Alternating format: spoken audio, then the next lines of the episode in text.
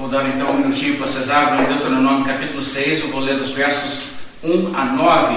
E aqueles que acompanham na igreja sabem que temos feito um estudo do livro de Deuteronômio, uma pregação expositiva através do livro, e terminamos na última mensagem que tivemos na igreja propriamente, no capítulo 5 de Deuteronômio. Hoje nós vamos então iniciar o capítulo 6, lendo os versos 1 a 9. Tendo, portanto, a palavra de Deus, Deuteronômio capítulo 6. Estes, pois, são os mandamentos e estatutos e os juízos que mandou o Senhor teu Deus se te ensinassem, para que os cumprisses na terra a que passas a possuir, para que temas ao Senhor teu Deus e guardes todos os seus estatutos e mandamentos que eu te ordeno, tu e teu filho e o filho de teu filho, todos os dias da tua vida e que teus dias sejam prolongados. Ouve, pois, ó Israel, e atenta em os cumprires, para que bem te suceda e muito te multipliques na terra que mana leite e mel, como te disse o Senhor, Deus de teus pais. Ouve, Israel, o Senhor nosso Deus é o único Senhor. Amarás, pois, o Senhor teu Deus de todo o teu coração de toda a tua alma e de toda a tua força. Essas palavras que hoje te ordeno estarão no teu coração.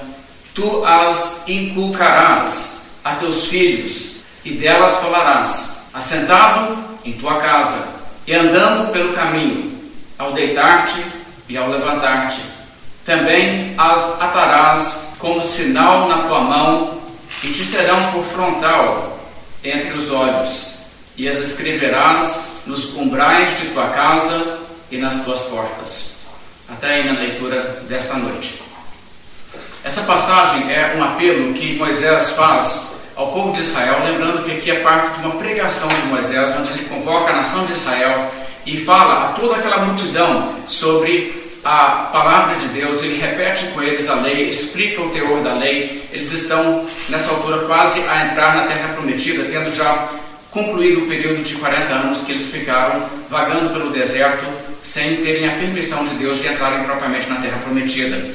Então, nessa altura, o que Moisés acabou de fazer é repetir os mandamentos, ele repetiu os dez mandamentos, falou sobre os incidentes ali envolvidos quando Deus revelou os dez mandamentos, e agora o que ele faz? É esse apelo ao povo de Israel que eles realmente guardem os mandamentos de Deus, que Deus os deu, aquilo que eles receberam não somente eles ali naquele momento, mas até mesmo as gerações futuras. E ele vai dar instruções que visam proteger não somente nessa geração, mas até mesmo nas gerações futuras.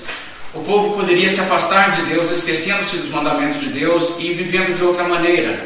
E se isso acontecesse, claro, eles cairiam sobre as maldições da aliança, eles seriam punidos por Deus, ao invés de usufruírem as bênçãos de Deus, eles acabariam sendo censurados por Deus e castigados por Deus, o que poderia até mesmo culminar na perda da terra prometida. Então, essas medidas que Moisés aqui prescreve de como eles devem agir, envolvem realmente ter um coração sincero para com Deus, um amor real, não apenas uma religião externa, uma religião que é prática que não vem do coração, mas um amor sincero para com Deus e também um fervor de transmitir e comunicar e perpetuar essa mesma forma de religião do coração também nos seus filhos e nos seus netos e as gerações que viriam em seguida. O que muitas vezes acontece, você vê isso tanto na palavra de Deus como na história do povo de Deus, é que Deus salva pessoas, elas são muito gratas, elas têm a salvação e o relacionamento com Deus como uma coisa mais importante em suas vidas,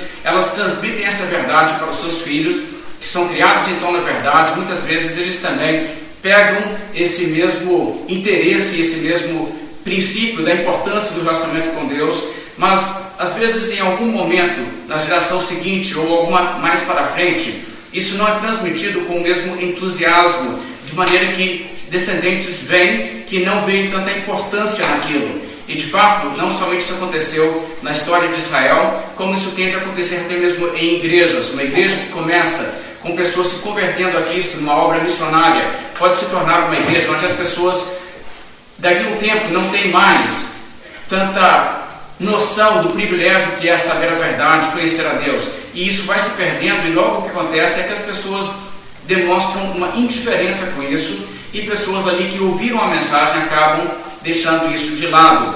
E por isso essa advertência que aqui é dada ao povo de Israel nesse momento crucial de sua história, prestes a entrar na Terra Prometida, é também uma mensagem muito relevante a todos nós, uma mensagem relevante a qualquer pessoa do povo de Deus. Nós não podemos perder, poderíamos dizer assim, o primeiro amor na linguagem que Jesus Cristo usou quando falou à igreja de Éfeso em Apocalipse 2. Essas palavras, então, vêm lá do fundo do coração de Moisés. Veja como que ele se expressa aqui nos versos 1 e 2. Estes, pois, são os mandamentos, os estatutos e os juízos que mandou o Senhor teu Deus se te ensinassem. Veja, ele está lembrando os dez mandamentos, as coisas que acabou de referir no capítulo anterior. Ele diz: essas coisas Deus declarou, ele instruiu que isso fosse ensinado a vocês. Então ele prossegue e diz: para que os cumprisses na terra a que passais a possuir, para que temas ao Senhor teu Deus e guardes todos os seus estatutos e mandamentos que eu te ordeno, tu e teu filho e o filho de teu filho, todos os dias da tua vida, e que teus dias sejam prolongados. Veja a preocupação não somente naquele momento imediato, mas até mesmo nas gerações futuras. Então ele diz ainda no verso 3 o benefício disso: Ouve, pois, ó Israel, e atenta em os cumprires, para que bem te suceda, e muito te multipliques na terra que mana leite e mel, como te disse o Senhor Deus de teus pais. Ou seja, todas aquelas bênçãos que estão vinculadas à obediência, essas coisas sobreviriam, condicionalmente, claro, à obediência. Então ele insiste diz dessa maneira: Ouve, pois, Israel. Está vendo o coração de Moisés vindo à tona nessa emoção que ele traz em falar dessa forma? É como se ele estivesse insistindo: Gente, dê ouvidos a essa palavra, isso aqui é de suma importância. E ele repete ainda no verso 4: Ouve, Israel.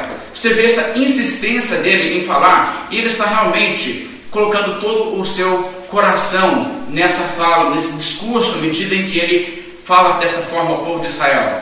Para ele, isso é a coisa mais importante de todas: que o povo seja fiel a Deus. E isso então deve também nos contagiar. Devemos sentir aqui a paixão com que Moisés tem essas coisas em consideração.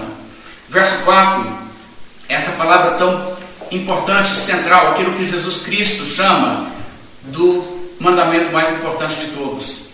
Ouve Israel, o Senhor, nosso Deus, é o único Senhor. Amarás, pois, o Senhor teu Deus de todo o teu coração, de toda a tua alma e de toda a tua força. Essa declaração além de transmitir a verdade do monoteísmo, que existe apenas um Deus, o Senhor Deus é o único, em cima disso constrói aquilo que é um princípio básico do certo e errado. Já que Ele é único, deve ter também a nossa devoção exclusiva. Não pode haver outro.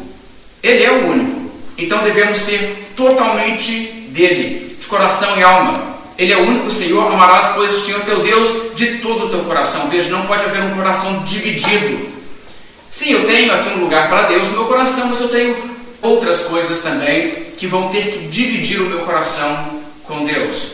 Não, nada disso. Não podemos ter essa fragmentação de nossa devoção. Devemos ter uma paixão que governa toda a nossa vida e todas as outras coisas devem estar subordinadas a essa, que é a nossa devoção a Deus. Deus, de fato, deve ser o centro de tudo em nossa mente, nossas afeições e, claro, Ele deve ser o nosso único Deus, o único Deus no nosso coração. Mas quando falamos sobre isso, devemos lembrar que Deus ser o único e então amar a Ele de todo o coração não apenas exclui a adoração de divindades falsas. É claro que isso é parte, isso é uma parte fundamental. Uma pessoa não pode adorar a, a Deus, o verdadeiro Deus, o Deus de Israel, o Deus de Abraão, de Isaac e Jacó, e ao mesmo tempo cultuar outra divindade e fazer uma mescla de religiões. Não, não é possível fazer isso. Isso seria, claro, uma violação clara desse mandamento. Isso é parte do que ele está dizendo, porque eles estão rodeados de nações que adoram outras divindades que procurarão envolvê-los no culto de deuses falsos. Mas, além disso, que é uma coisa bastante evidente e óbvia, devemos lembrar também que existem outras coisas que podem concorrer com Deus, de maneira que não sirvamos a Deus com exclusividade e interesse de coração. Vou dar um exemplo do que o Senhor Jesus Cristo mesmo falou. Em Mateus 6, verso 24, Jesus falou assim: Ninguém pode servir a dois senhores, porque ou há de aborrecer-se de um e amar ao outro, ou se devotará a um e desprezará ao outro. Não podeis servir a Deus e as riquezas. E olha que coisa surpreendente, alguém ouvindo Jesus naquela tarde poderia ter pensado que quando Jesus disse isso, ninguém pode servir a dois senhores, porque na medida em que você se devota a um, você despreza o outro. E então Jesus começa essa frase: Não podeis servir a Deus e. Imagino que alguém poderia pensar que ele diria o nome de alguma outra divindade que alguém de outra religião poderia adorar. Não podeis servir a Deus e a Júpiter, por exemplo, que os romanos adoravam. Mas não é bem isso que Jesus Cristo faz. Claro que isso também seria uma verdade, mas o que Jesus Cristo faz é que ele coloca outra coisa no quadro onde ele diz: Não podeis servir a Deus e as riquezas. E quando ele diz as riquezas, ele está apenas reforçando um conceito que você encontra em muitos outros lugares na Bíblia, que nós podemos colocar acima de Deus no nosso coração outros amores, até mesmo o amor por coisas como o dinheiro. E se isso acontecer, estaremos violando esse mandamento que diz: Amarás, pois, o Senhor teu Deus de todo o teu coração, de toda a tua alma e de toda a tua força. Uma pessoa que está disposta a negociar princípios e quebrar mandamentos de Deus por causa do seu amor por dinheiro, não está amando a Deus de todo o coração. Seu coração está dividido e está tentando servir a outro Senhor, que nesse caso é o amor pelo dinheiro. E esse outro Senhor leva essa pessoa a desprezar o Deus Criador. Então não podemos servir a dois senhores. Essa exclusividade é absolutamente necessária. Não se pode ter uma devoção religiosa mista, do tipo que diz: Não, eu sou devoto de Deus, mas também sou devoto de outro ser, ou de outra figura religiosa, seja qual for. Temos que ser exclusivamente dedicados a Deus, porque ninguém pode servir a dois senhores. Então, esse princípio é, na verdade, uma expressão desse princípio aqui. Devemos amar a Deus de todo o coração, de toda a alma e com toda a força. Até mesmo pessoas queridas não podem se tornar uma concorrência nesse sentido. O Senhor Jesus Cristo, em Mateus capítulo 10, reconheceu que às vezes existe oposição até mesmo da própria família de fazer a vontade de Deus. Uma pessoa sabe, eu devo me converter a Cristo, porque Cristo é a verdade, Ele é o caminho, eu preciso seguir a Jesus. Mas existe ali, às vezes, um membro da família que é de outra religião, essa pessoa faz oposição e não quer que a pessoa siga a Cristo e creia no cristianismo. Então, o Senhor Jesus Cristo, sob esse tipo de consideração, fala o seguinte: quem ama a seu pai ou a sua mãe mais do que a mim? Não é digno de mim. Quem ama seu filho ou sua filha mais do que a mim, não é digno de mim. E quem não toma a sua cruz e vem após mim, não é digno de mim. Assim como ele disse em outro lugar: se alguém vem a mim e não aborrece, ou não ama menos a seu pai e mãe, mulher, filhos, irmãos e irmãs, e ainda a sua própria vida, não pode ser meu discípulo. Então, com essas declarações, o Jesus Cristo está também reforçando esse mesmo conceito. Amar a Deus é um amor que tem que ser um amor acima de qualquer outro. Um amor que diz a consideração que regerá todas as minhas decisões é o que agrada a Deus, o que Deus requer de mim, o que diz a lei de Deus. Deus me governa. As outras coisas são todas subordinadas. Não existe nada que eu amo no mesmo patamar, nem muito menos que eu ame mais do que Deus, para que essa outra coisa possa ser uma concorrência e diminuir a minha lealdade para com Deus. Nunca deixarei de fazer nada que Deus pede de mim. Eu amo Ele acima de tudo. Essa é a mensagem desse verso que diz: devemos amar a Deus de todo o coração, de toda a alma e com toda a nossa força. Não é que nós não devemos amar as pessoas de nossa família, claro que não, a Bíblia diz que devemos amar essas pessoas, cada uma delas, devemos amar honrar pai e mãe, mulher, filhos, irmãos, irmãs, tudo isso temos também como muito especial. Estamos falando aqui apenas que essas pessoas ou outras coisas não podem entrar como concorrentes no sentido de amar menos a Deus, porque nossa dedicação a esses outros possa ser uma interferência. Quanto devemos amar a Deus? Devemos amar a Deus de forma suprema, acima de tudo. Como devemos amar a Deus? Devemos amar a Deus com a totalidade de nossas pessoas. E isso está aqui nesse verso também. Vamos refletir um pouco sobre esse mandamento. O que significa quando a Bíblia diz: Amarás, pois, o Senhor teu Deus de todo o teu coração, de toda a tua alma e de toda a tua força. Coração na Bíblia tem a ver com o centro de nosso raciocínio e de nossos afetos. Deus deve ser aquilo que governa nosso pensamento e nossas afeições. Amar a Deus com toda a tua alma. A alma é a própria pessoa, com a totalidade de quem nós somos. Amar a Deus com toda a nossa força. Cada coisa que nós fazemos, cada ato, cada gesto, tudo deve ser uma expressão de amor para com Deus. De maneira que possamos falar, quando eu uso minha força, qualquer que seja ela, eu estou através disso demonstrando amor para com Deus. Se você comparar essa declaração aqui com como Jesus Cristo fez citação dessa passagem, e eu vou me referir propriamente à maneira em que está no relato de Marcos, capítulo 12, você vai encontrar uma coisa muito interessante. Em Marcos capítulo 12, uma pessoa chegou a Jesus e perguntou qual que era o principal dos mandamentos, qual que era o grande mandamento, de todos o mais importante. E Jesus Cristo respondeu dessa maneira em Marcos 12, 29. Respondeu Jesus, o principal é, ouve, ó Israel, o Senhor nosso Deus é o único Senhor. Amarás, pois, o Senhor teu Deus de todo o teu coração, de toda a tua alma, de todo o teu entendimento e de toda a tua força. Agora, compare o que Jesus disse com o que foi falado em Deuteronômio, que é a passagem a qual Jesus se refere. Ali diz: Amarás a Deus de todo o coração, de toda a tua alma e de toda a tua força. Três coisas: coração, alma e força. Mas quando Jesus faz referência ao texto, ele diz: Amarás o Senhor teu Deus de todo o teu coração, de toda a tua alma, de todo o teu entendimento e de toda a tua força. Ele coloca a palavra entendimento, que não está propriamente no texto de Deuteronômio. O que está acontecendo a essa altura? Jesus citou o texto de uma forma errada? Não, de forma nenhuma. Jesus não estava tentando citar palavra por palavra o texto como quem decora um texto e cita de memória. Na verdade, Jesus está fazendo referência ao texto e ele está colocando em suas próprias palavras o teor daquele texto. E quando ele faz isso, ele não acrescenta nada ao sentido do texto. Quando ele fala no texto original, quando Deus fala amar a Deus de todo o coração, de toda a alma e de todas as forças, a ideia de amar a Deus com todo o seu entendimento já está ali.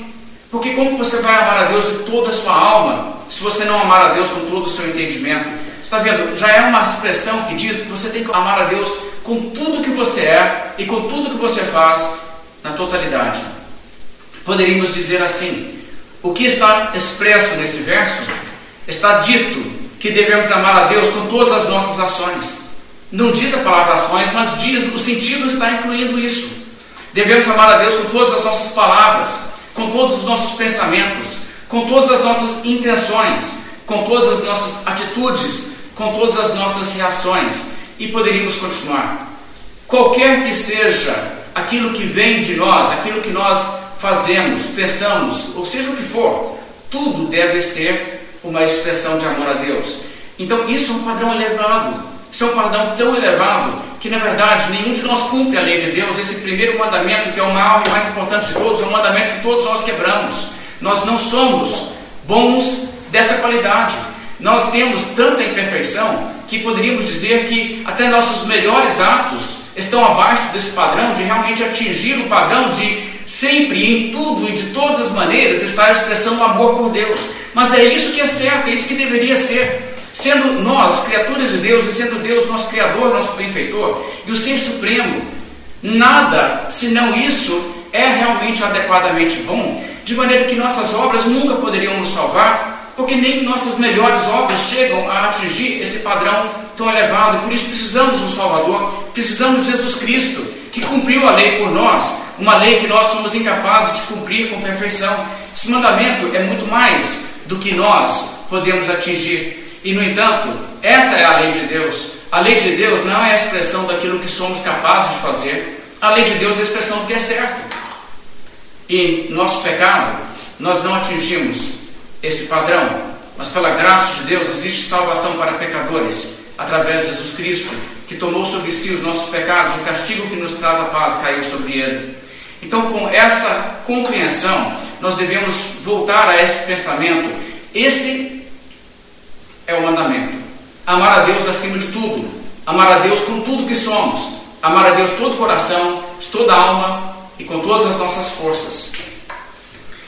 Outra maneira de falar a mesma coisa poderia ser dito assim: Portanto, quer comais, quer bebais ou façais qualquer outra coisa, fazei tudo, tudo para a glória de Deus. Quando fazemos algo para a glória de Deus, e a glória de Deus é realmente a nossa consideração máxima, e é aquilo que nos motiva, e é aquilo que nós buscamos naquilo que estamos fazendo. Então estamos realmente, naquele momento, naquele ato, naquele momento de obediência, estamos realmente fazendo isso e amando a Deus de todo o coração. Agora, é importante entender que a maioria das expressões religiosas que existem no mundo não são realmente tentativas de trazer glória a Deus. São muitas vezes tentativas de trazer glória até mesmo para o próprio indivíduo que é o religioso.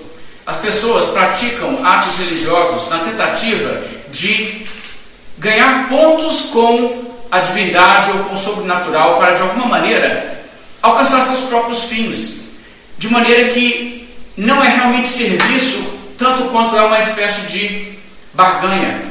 Eu faço algo por Deus ou pelas divindades nas quais creio e desta maneira alcançarei os meus objetivos. Isso é um bom meio para atingir os meus fins. Você percebe imediatamente que isso não é serviço. Isso, na verdade, é tentar negociar. Agora, o cristianismo autêntico é quando uma pessoa se coloca no serviço de Deus, onde ela morre para si mesma, onde ela não procura seus próprios interesses, mas ela entende que aquele que deve ser servido é Deus. Ele está acima de tudo, ele deve ser aquele sobre os quais todas as coisas convergem e a nossa vida existe em função dele. Então não é o que nós queremos, o que nós sonhamos, o que nós desejamos, é o que ele decreta, é o que ele deseja, é o que ele ordena. De maneira que vivemos para isso e vivemos para promover os seus fins. E tomando essa atitude, seja lá o que for fazer, Seja um ato simples, como comer alguma coisa, ou não comer essa coisa. Seja o ato de fazer qualquer decisão, conforme eu faço essa decisão, qual que é a consideração que governa a minha decisão? O que, que trará glória a Deus? O que, que Deus deseja? O que, que glorifica o nome de Deus? Essa deve ser a nossa decisão e isso deve ser o parâmetro pelo qual nós filtramos tudo que faremos ou não e pelo qual nós decidimos em que direção levar nossas vidas. Por exemplo, eu preciso decidir uma questão sobre onde irei morar, em qual localidade. O que vai trazer mais glória a Deus? Existe algo que pode ser entendido na minha decisão que implica fazendo assim trarei mais glória a Deus, fazendo dessa maneira não? Então é a glória de Deus que vai governar a minha decisão. O que farei com a minha vida? Qual será o rumo? Como que eu vou usar o meu tempo? Irei me casar ou não? Com quem irei me casar? Terei filhos ou não? Quantos filhos terei? Tudo isso deve ser decidido conforme a vontade de Deus e conforme aquilo que eu entendo pela vontade revelada de Deus trará mais glória para Deus. Essa é a atitude, nós somos servos dele. Ele é aquele que vivemos para agradar e não a nós mesmos. E se entendemos então isso, entenderemos que a religião verdadeira é uma religião onde o cristão é conduzido por amor. Nós não somos apenas pessoas que ouvem leis e cumprem leis externamente, porque cumprindo-as evitamos de nos encrencar com Deus. Não, mas nós somos movidos a obedecer a Deus de um coração que realmente ama a Deus. Um coração que quer que Deus seja honrado, quer agradar a Deus, sabendo que o que agrada a Deus é a santidade, o cumprimento da sua lei. Então, o verso 6 prossegue nesse mesmo sentido e diz: Essas palavras que hoje te ordeno estarão no teu coração. Está vendo? As palavras da lei de Deus, o mandamento, não deve ser uma coisa que está apenas em nossa mente, mas deve estar em nosso coração. É aquilo que o apóstolo João diz em sua epístola, quando ele diz que uma pessoa que é nascida de Deus, para essa pessoa, os mandamentos de Deus não são penosos, porque eles estão no nosso coração. O desejo do nosso íntimo é agradar a Deus, é viver para a honra e a glória de Deus. Então, essas palavras, Deuteronômio 6, verso 6, essas palavras que hoje te ordeno estarão no teu coração. E reflita sobre isso. A lei de Deus está no seu coração. É isso que você ama, é essa a vontade que vem lá de dentro, que flui de dentro. Existe esse amor. Isso é o que deve estar acontecendo no seu coração. Se não é, busque que Deus revolucione seu coração dessa forma. Porque isso é a experiência autêntica de uma vida com Deus. O verso 7: Tu as inculcarás a teus filhos, e delas falarás, assentado em tua casa e andando pelo caminho, ao deitar-te e ao levantar-te. Agora reflita sobre isso. As palavras que hoje Moisés diz: Estou ordenando, vocês devem inculcar a teus filhos. O que, que ele quer dizer? As palavras da Bíblia, os mandamentos de Deus, as verdades da Bíblia Sagrada, essas coisas devem ser transmitidas aos filhos pelos pais fiéis. Isso deve ser uma coisa que é ensinada e não apenas uma ocasião ou outra, uma referência de passagem. Isso não atende a palavra inculcar, que realmente indica colocar profundamente nessas crianças uma compreensão dessas coisas, ensinar de uma forma bastante dedicada. Essas coisas devem ser um assunto constante na nossa vida. Para algumas pessoas, você vai perceber que elas dizem: que amam a Deus, mas Deus é bem assim, assunto periférico em suas vidas. Não é aquilo que você encontra nessa passagem. Veja o relacionamento com Deus e Sua palavra. Delas falarás, assentado em tua casa e andando pelo caminho, ao deitar-te e ao levantar-te. É aquela coisa que de manhã, logo, a primeira coisa que você faz é interagir com Deus, mesmo em oração. E quando se interage então com a família, se faz sempre essa referência e essa lembrança de Deus, de Sua palavra, de Sua lei, essas coisas são assuntos constantes ao levantar, ao deitar, assentado na casa, andando pelo caminho, deve ser um assunto corriqueiro, um assunto predominante em nossas vidas, e não uma coisa ocasional ou uma coisa apenas dominical. Essa instrução tão clara de transmitirmos os valores, as crenças e os mandamentos de Deus para nossos filhos e educar nossos filhos para viver assim? É claro, uma coisa que a Bíblia também enfatiza muito e é um dever de todo pai ou mãe fiel procurar por todas as maneiras transmitir a fé aos seus filhos para que seus filhos também entendam a verdade e sejam também salvos pela graça de Deus.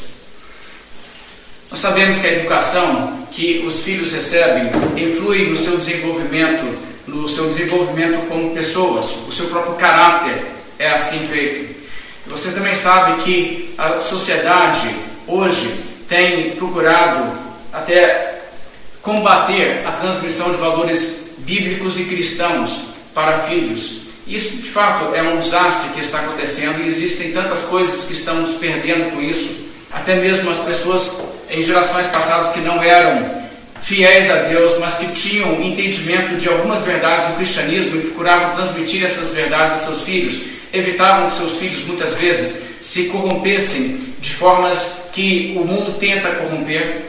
Eu estava vendo uma matéria em jornal recentemente sobre as principais preocupações em relação a alunos em escolas no ano de 1940 comparado com o ano de 1990. E claro que você sabe, houve uma diferença muito grande na ênfase dada à religião e à transmissão de princípios cristãos nesse decorrer de 50 anos, de 1940 até 1990.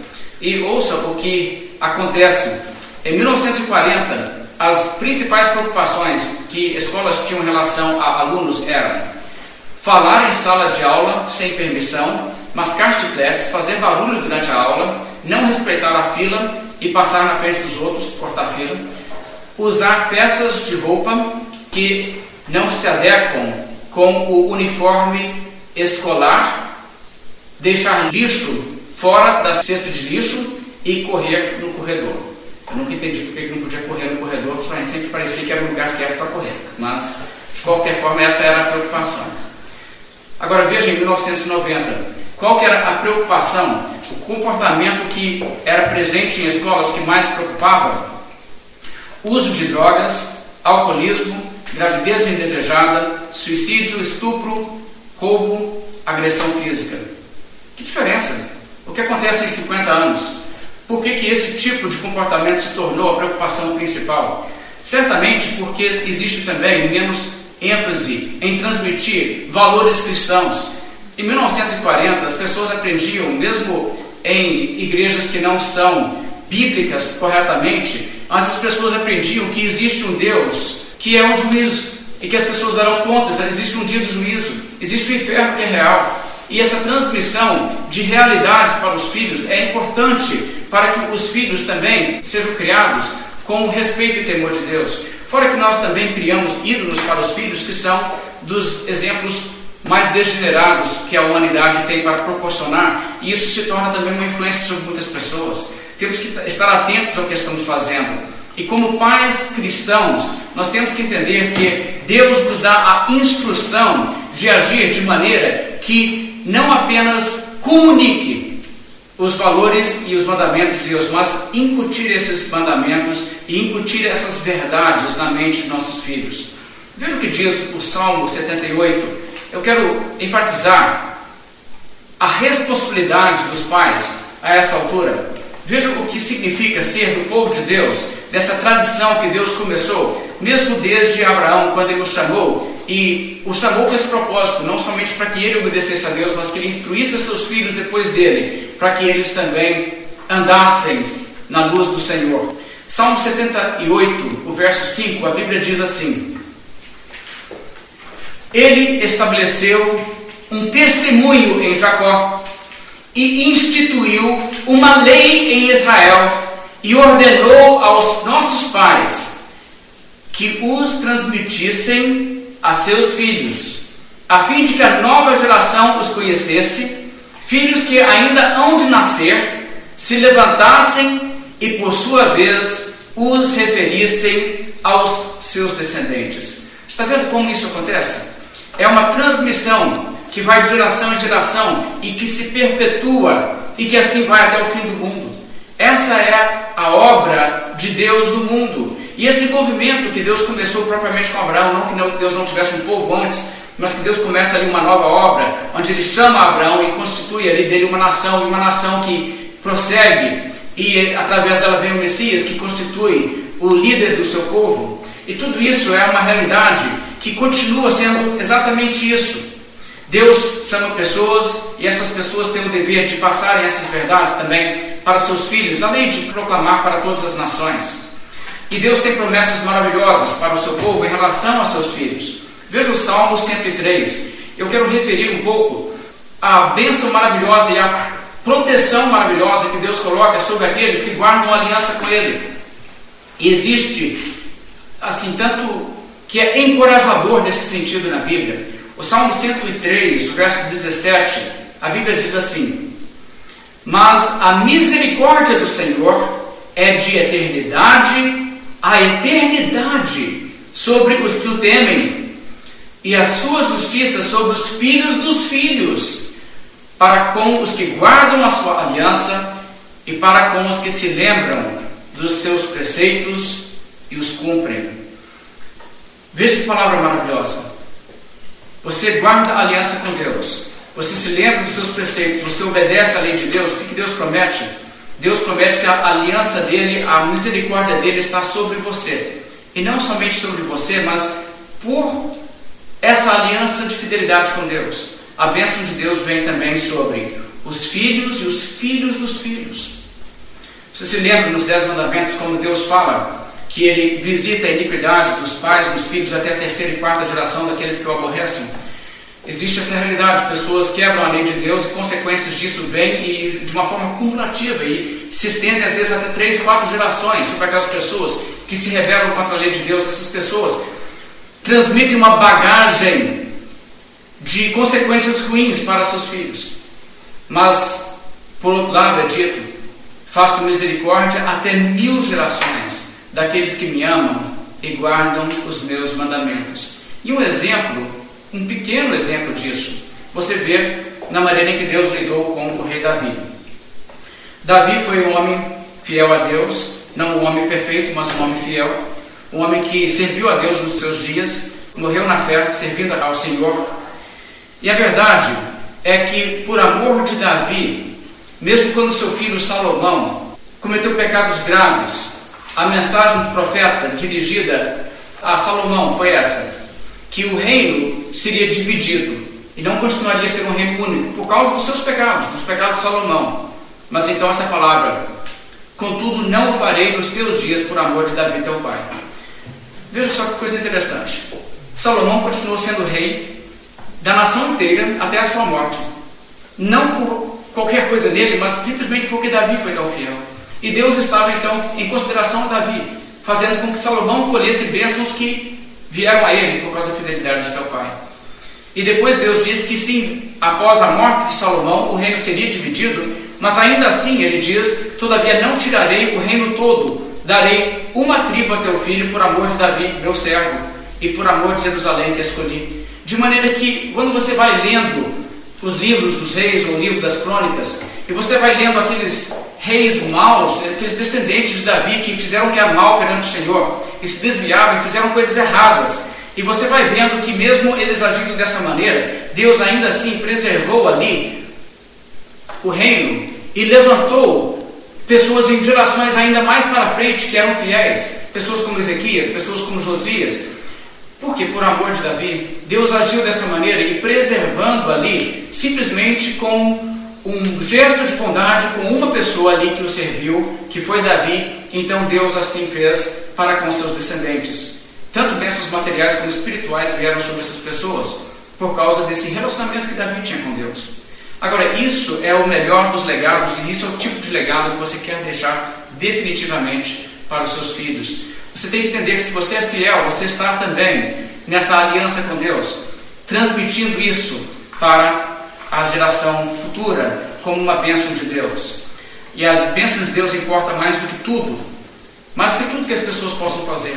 Importa mais do que um, um legado financeiro, do que uma segurança de ter um vasto império financeiro para que os seus filhos não tenham dificuldades em ter os recursos dessa vida. Isso não importa. O que importa é um legado fiel de Deus. O Salmo 127 tem a dizer o seguinte: Se o Senhor não edificar a casa, em vão trabalham os que a edificam. Se o Senhor não guardar a cidade, em vão vigia a sentinela. Inútil vos será levantar de madrugada, repousar tarde comer o pão que penosamente granjeastes aos seus amados, ele, Deus, o dá enquanto dormem. Herança do Senhor são os filhos, o fruto do ventre seu galardão, como flechas na mão do guerreiro, assim os filhos da mocidade. Feliz o homem que enche deles a sua aljava. Não será envergonhado quando pleitear com os inimigos à porta. Então, essa palavra é uma palavra muito especial. Não é o que nós fazemos tanto quanto a bênção de Deus que faz a diferença. Se o Senhor não edificar a casa, em vão edificam aqueles que trabalham. Mas o mesmo salmo diz que herança do Senhor são os filhos. O filho do ventre são galardão de Deus. Agora, a perspectiva bíblica, então, sobre os filhos é muito positiva. E é, você vai perceber imediatamente muito diferente do que a perspectiva de muitas pessoas. Existem pessoas que veem filhos como um problema, aquilo que deve se evitar até. Um fardo, um peso, um gasto. É, existe assim tanta coisa estranha sendo hoje falada. Eu já ouvi várias pessoas falando que não vale a pena ter filho. Ainda mais hoje as pessoas dizem. É como se não houvesse essa perspectiva de confiar que sendo obedientes e fiéis a Deus, Deus também pode levar nossos filhos a serem as pessoas que elas devem ser. Mas também existe, claro, um egoísmo no coração de muita gente que não deseja realmente viver para fazer nenhum sacrifício, e tudo isso é parte da, da maldade, da corrupção da sociedade humana. Agora, quando pensamos, no entanto, sobre essa verdade e essa palavra que a Bíblia diz, herança do Senhor são os filhos, é importante lembrar que seres humanos são seres que existirão para sempre. Somos almas eternas. Nunca deixaremos de existir neste mundo. E ninguém gostaria de ter filhos para a perdição. O inferno é real. A vida eterna também é uma realidade. E ser pais é uma enorme responsabilidade. Você traz uma pessoa à existência, você deve, no temor de Deus, colocar essa pessoa sob os cuidados de Deus, dedicar essa pessoa a Deus, orar por essa pessoa, zelar por ela, ensinar a verdade, inculcar a verdade na mente dessa pessoa, para que essa pessoa saiba a verdade, para que essa pessoa possa também conhecer a Deus. Isso é de uma importância tremenda. As promessas de Deus para os pais fiéis são maravilhosas, mas nós não devemos presumir que automaticamente os filhos de crentes serão crentes, porque não é assim. Filho de crente não é automaticamente crente, a fé é individual. E a forma em que Deus também guarda os filhos dos crentes é através dos crentes guardarem os seus mandamentos, que inclui instruir os seus filhos na verdade, incutir a verdade na mente dos seus filhos. Essa instrução cabe a nós. Nós devemos levar isso muito a sério. Quando pessoas estão nesse papel de pai e de mãe, é tão importante zelar pela vida espiritual dos filhos. Eu me lembro como a Bíblia narra a piedade de Jó. Jó, que era um homem reto, um homem justo, mesmo antes da Bíblia ser escrita, vivendo em um período antes da revelação escrita, Veja o cuidado que Jó tinha com seus filhos. A Bíblia diz em Jó, capítulo 1, verso 5: Decorrido o turno de dias de seus banquetes, chamava Jó a seus filhos e os santificava.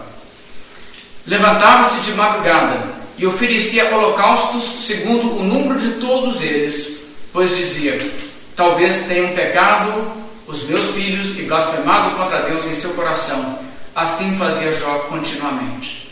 Olha que exemplo. Ele tinha essa preocupação de trazer os seus filhos, conversar com eles sobre as coisas de Deus, fazer um sacrifício, reconhecendo, somos todos pecadores, se Deus nos tratar conforme nós merecemos, seremos destruídos. Mas Deus é propício para com aqueles que, através do sangue derramado, que na verdade o sangue de Cristo simbolizado no sacrifício de animais desta altura, se aproximam dele. Então Jó tomando todo esse cuidado, e o que apavorava o coração de Jó mais que qualquer outra coisa?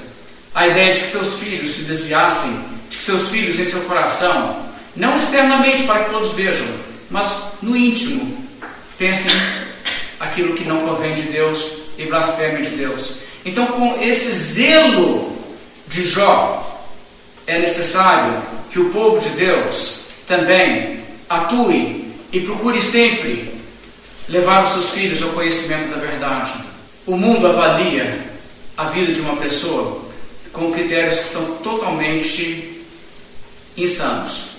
O mundo olha se a pessoa foi bem sucedida, se foi rica, se foi famosa, se foi querida das outras pessoas do mundo, se foi gente importante na sociedade, se teve boa saúde, se viveu muito, se foi feliz, esse tipo de coisa.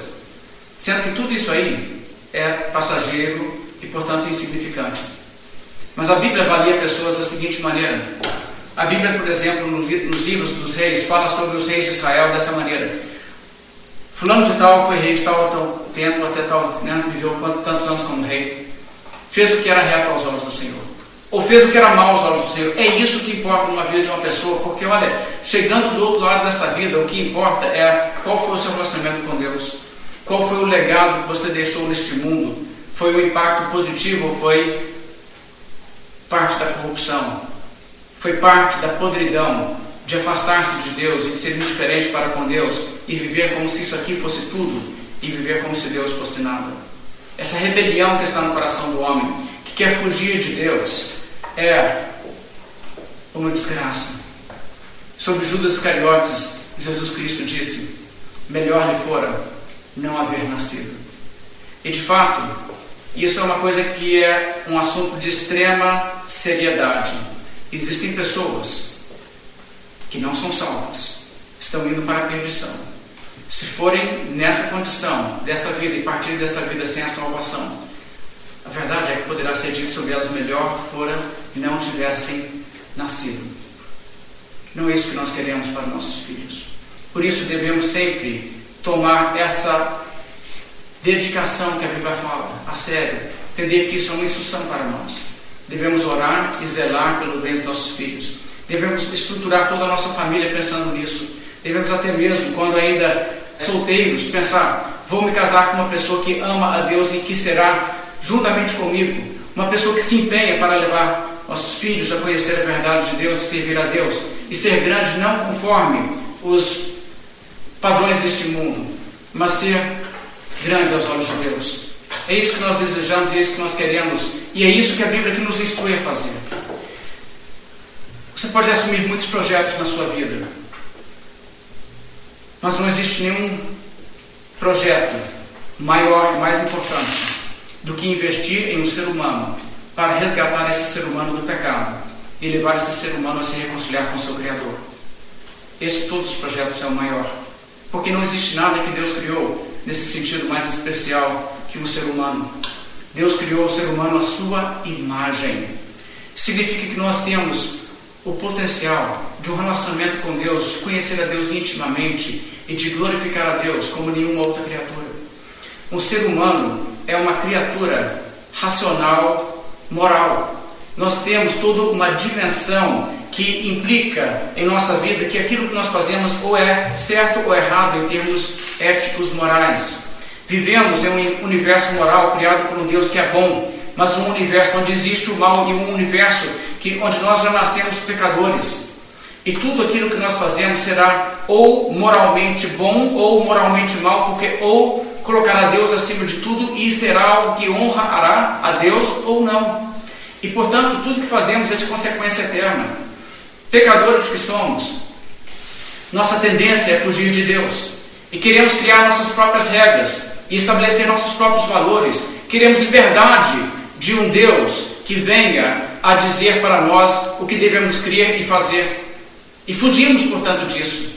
Mas o correto é que nos reconciliemos com Deus, que rendamos a Ele nosso coração, nossa vida, que coloquemos a Ele no centro de tudo e abandonemos a rebelião contra o nosso Criador. Afinal de contas, Ele é o sumo bem e Ele é aquele que nos ama mais que tudo. E se nós formos reconciliados com o nosso Criador, ao invés de sermos criaturas corrompidas, dominadas pela maldade e em fuga do nosso Criador, Deus propõe nos santificar. E nos santificar, em última análise, até no último dia, a ponto que seremos conformes à imagem de Jesus Cristo, perfeitamente santos, humanos perfeitos, com caráter impecável, movidos por amor em todas as coisas, sem nenhum defeito, uma igreja como a igreja de Cristo, sem mácula, nem ruga, nem defeito algum. É isso que Deus faz com pessoas, e é para isso que o ser humano foi criado, e é isso que o ser humano deve ser. Então, o ser humano, resgatado do pecado, elevado ao conhecimento de Deus e atado a Deus em um relacionamento através de Jesus Cristo, será tudo isso aí. E nós, na verdade, falamos sobre isso porque a Bíblia fala alguma coisa, mas nós nem concebemos o que, significa isso, nós não fazemos nem ideia o que será. A maravilha, a beleza de um ser humano aperfeiçoado, como Deus fará de cada um daqueles que servem a Jesus Cristo. Isso é uma coisa assim profundamente maravilhosa. Isso é de todas as coisas o mais significativo projeto. Você pode fazer outros projetos com a sua vida. E se você tiver sucesso neles, pode ser que você faça bem. Mas nenhum bem será maior do que conduzir uma alma a se reconciliar com Deus, existir para sempre, salva na glória eterna. E é por isso que Moisés fala aqui dessa forma tão cheia de emoção. Ouve Israel, o Senhor é o único. Portanto, ame a Deus de todo o coração, de toda a alma, de todas as suas forças. E comunique isso aos seus filhos. Faça com que eles entendam isso. Faça com que eles se levantem como uma nova geração, com esse mesmo espírito, esse mesmo fervor, com esse mesmo amor, que esse mandamento seja também praticado por eles. Isso é para o bem de vocês. Isso é para a glória de Deus e para o nosso benefício eterno. Voltando para Deuteronômio, capítulo 6, observe como isso deve ser tão central em nossas vidas. O verso 7 diz: Tu as inculcarás a teus filhos, e delas falarás, assentado em tua casa, andando pelo caminho, deitar-te ou levantar-te, ou seja, tome toda oportunidade para falar e reforçar e enfatizar. Isso é muito importante. Crianças detectam aquilo que realmente é importante para seus pais. Ame a Deus acima de tudo e eles saberão que é isso que você ama acima de tudo. Ame outra coisa acima de tudo e eles saberão que é isso. Por isso ele diz: seja dessa maneira. Fazendo dessa maneira, você irá colocar uma proteção em volta dos seus filhos. Verso 8 ele diz: Também as atarás como sinal na tua mão e te serão por frontal entre os olhos e as escreverás nos umbrais da tua casa e nas tuas portas. Agora, olha só que coisa importante ele diz aqui: sinal na tua mão e frontal entre os olhos, bem aqui onde você tem entre os olhos, na sua fronte. Talvez você sabe que existe uma prática do judaísmo que vem desde os tempos bíblicos, na época de Jesus isso já acontecia, de pessoas pegarem versos bíblicos, escreverem em certas certo material e colocar muitas vezes enrolado no braço. Você vê às vezes trechos da lei em volta do braço da pessoa, até uma caixinha na testa com versículos bíblicos ali. Será que é isso que deve ser feito? É isso que, porque a base é esse texto. As pessoas apontam para isso. A Bíblia diz que você deve colocar a lei de Deus como sinal na sua mão e frontal entre os olhos. Na verdade, isso não é o sentido da palavra de Deus, isso não traz nenhum benefício é, isso não faz com que isso se torne parte da sua vida. E na realidade, qualquer hipócrita consegue fazer isso. Uma pessoa pode fazer isso aí, isso é externo, isso não muda o seu coração. Jesus Cristo criticou essa prática porque ele percebeu que isso acontecia totalmente contrário ao espírito da lei, não era isso que Moisés tinha em mente quando ele deu essa ordem. Jesus falou dos fariseus Pratico, porém, todas as suas obras com o fim de serem vistos dos homens, porque alargam os seus filactérios e alongam as suas franjas. E esse filactério está falando exatamente disso. Essas caixinhas, esses tecidos que tinham a palavra de Deus escrita neles. Então eles tornavam essas coisas muito visíveis para chamar a atenção que eles estavam cumprindo o mandamento, mas só que eles não estavam. A pessoa pode colocar versos bíblicos na testa e no braço e não cumprir os mandamentos. Nunca foi essa a intenção. Quando a palavra de Deus fala sobre isso, o sinal na tua mão é um modo de falar aquilo que você faz, porque a mão é aquilo que nós usamos, mais do que qualquer outra coisa do nosso, nosso corpo, quando nós agimos. As nossas ações devem ser marcadas pela lei de Deus. É isso que é ter a, a lei de Deus como sinal na sua mão. E quando ele diz um frontal para entre os teus olhos, é a ideia de que na sua testa, na sua cabeça, você tem ali também a lei de Deus. A lei de Deus governa o que você pensa. É claro que é possível uma pessoa praticar externamente sem realmente pensar internamente. Por isso, as duas coisas devem ser uma coisa tanto por dentro como por fora, tanto na sua mente como nas, nos seus atos que vêm para fora. Uma pessoa que age de uma maneira externamente, guardando a lei de Deus, mas que não ama Deus no coração, que não realmente tem a glória de Deus em mente, essa pessoa não está praticando isso porque a lei não está como frontal entre os seus olhos. Uma pessoa que não guarda os mandamentos, mas que quebra os mandamentos nos seus atos, não está com a lei de Deus atada nas suas mãos, de maneira que a lei de Deus é que controla as suas mãos e como ela age, o que ela faz. É disso que estamos falando. E o Novo Testamento traz isso bastante claro. Você sabe que o apóstolo Paulo falou sobre pessoas que, quando leem a antiga aliança, tem como que um véu sobre os seus olhos para não entender o sentido, um véu que só é removido em Cristo. E devemos entender que muitas vezes isso acontece. Essa forma de externalizar o mandamento e achar que você pode colocar versículos do seu corpo e isso vai te ajudar, isso não ajuda. Mas o que ajuda é você realmente ser governado por isso.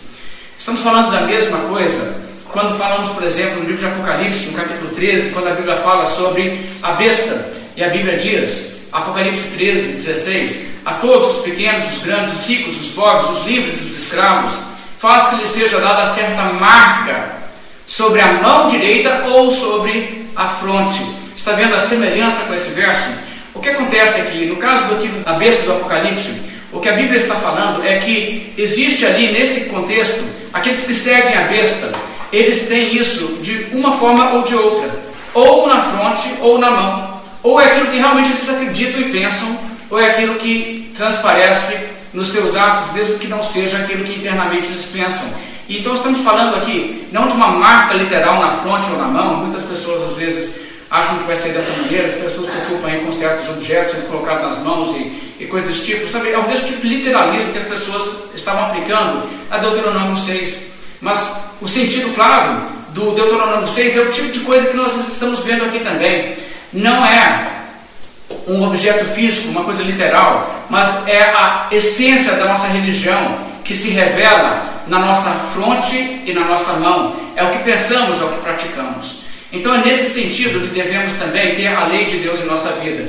Ela deve governar tudo que nós somos, tudo que nós pensamos e tudo que nós fazemos. E devemos então fazer isso através de meditar na palavra de Deus, conhecer a palavra de Deus, ler e deixar que ela nos penetre. Como Paulo disse, habite ricamente em vós a palavra de Cristo. Não é possível que a palavra de Deus nos governe dessa maneira se não fizermos isso. Mas não adianta apenas ouvir. Eu vou encerrar então com as ponderações de Tiago na sua epístola. Em Tiago capítulo 1, ouça apenas o que Tiago diz. Tornai-vos, pois, praticantes da palavra e não somente ouvintes, enganando-vos a vós mesmos. Porque se alguém é ouvinte da palavra e não praticante, assemelha-se ao homem que contempla no espelho o seu rosto natural, pois a si mesmo se contempla e se retira e para logo se esquece de como era a sua aparência. Mas aquele que considera atentamente na lei perfeita, lei da liberdade, e nela persevera, não sendo ouvinte negligente, mas operoso, praticante, esse será bem-aventurado no que realizar.